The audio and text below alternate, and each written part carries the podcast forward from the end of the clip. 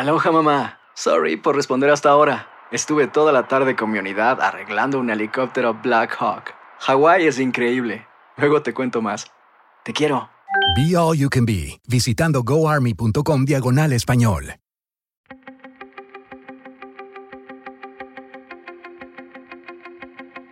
Temas importantes, historias poderosas, voces auténticas.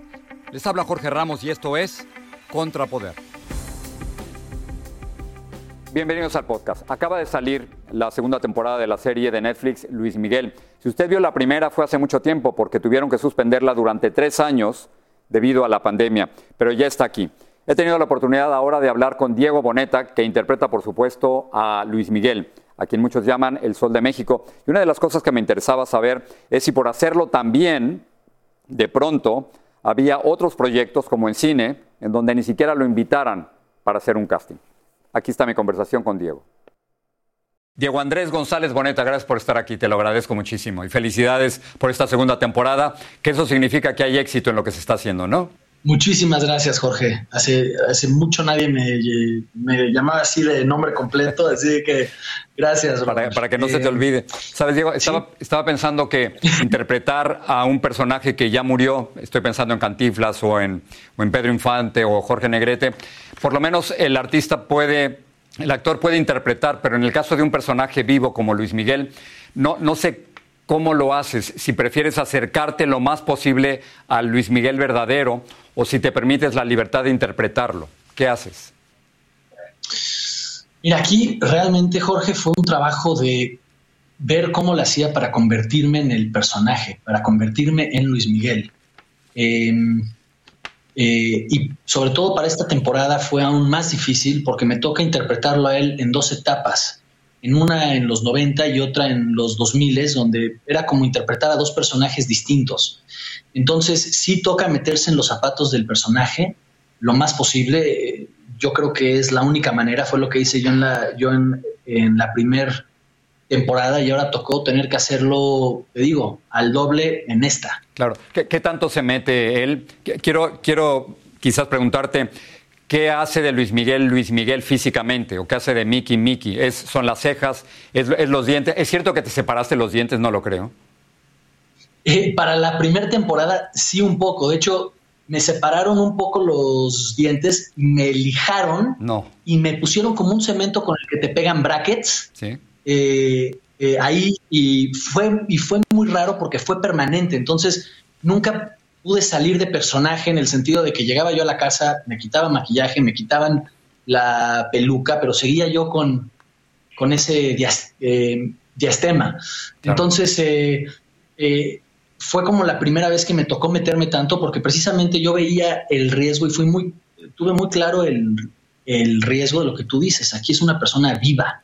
Y es una persona eh, eh, a quien, bueno, te puedes meter a, YouTube y fact check muchas cosas, ¿no? De él, tal. Entonces sí, dije, no, no, no, aquí tengo que ir al 150% em, y eh, estoy feliz de que ya finalmente sale esta segunda temporada después de tres años, con el mismo equipo que hizo la primera temporada eh, y te digo, esto del, esto del interpretar a dos personajes fue bastante interesante porque me tocó tenerme que poner unos prostéticos igual de seis horas al día eh, para lograrme ver más como se veía él en esa época. Claro. Eh, Diego, estaba pensando que te ha ido tan bien que quizás te ha ido mal.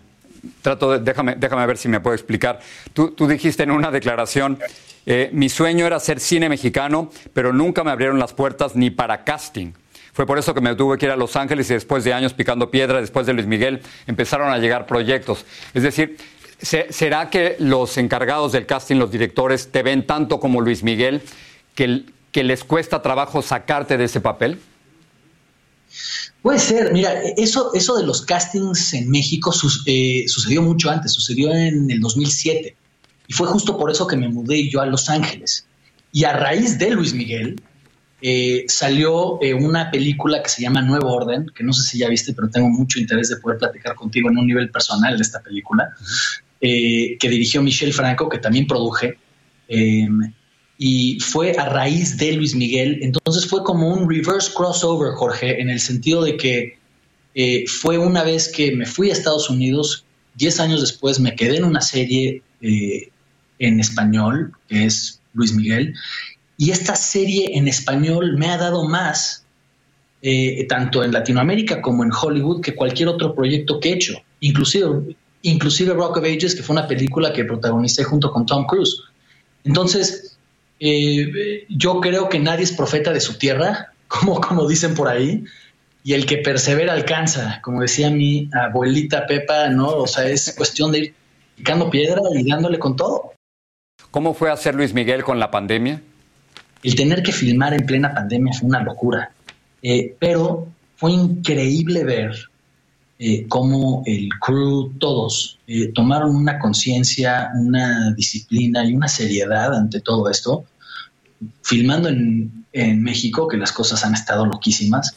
Em, y me tiene muy orgulloso de ver cómo la producción lo manejó, tanto con los protocolos y eh, con la seriedad con la que todo el crew se lo tomó, porque nos tocó ver a muchas otras producciones que sí tuvieron que cerrar y la verdad es que eh, todo el equipo hizo un gran trabajo. Diego, gracias por hablar con nosotros y felicidades por, por este éxito, porque eh, la mejor venganza es el éxito y tú lo tienes. Gracias, Diego. Gracias, Jorge. Cuídate mucho. Fue un placer platicar contigo. Igualmente.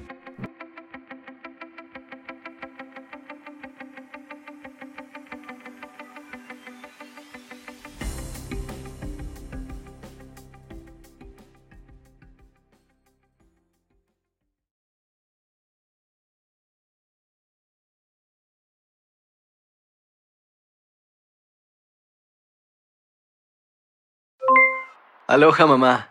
¿Dónde andas? Seguro de compras. Tengo mucho que contarte. Hawái es increíble. He estado de un lado a otro con mi unidad. Todos son súper talentosos. Ya reparamos otro helicóptero Blackhawk y oficialmente formamos nuestro equipo de fútbol. Para la próxima te cuento cómo voy con el surf y me cuentas qué te pareció el podcast que te compartí, ¿ok? Te quiero mucho. Be All You Can Be, visitando goarmy.com diagonal español.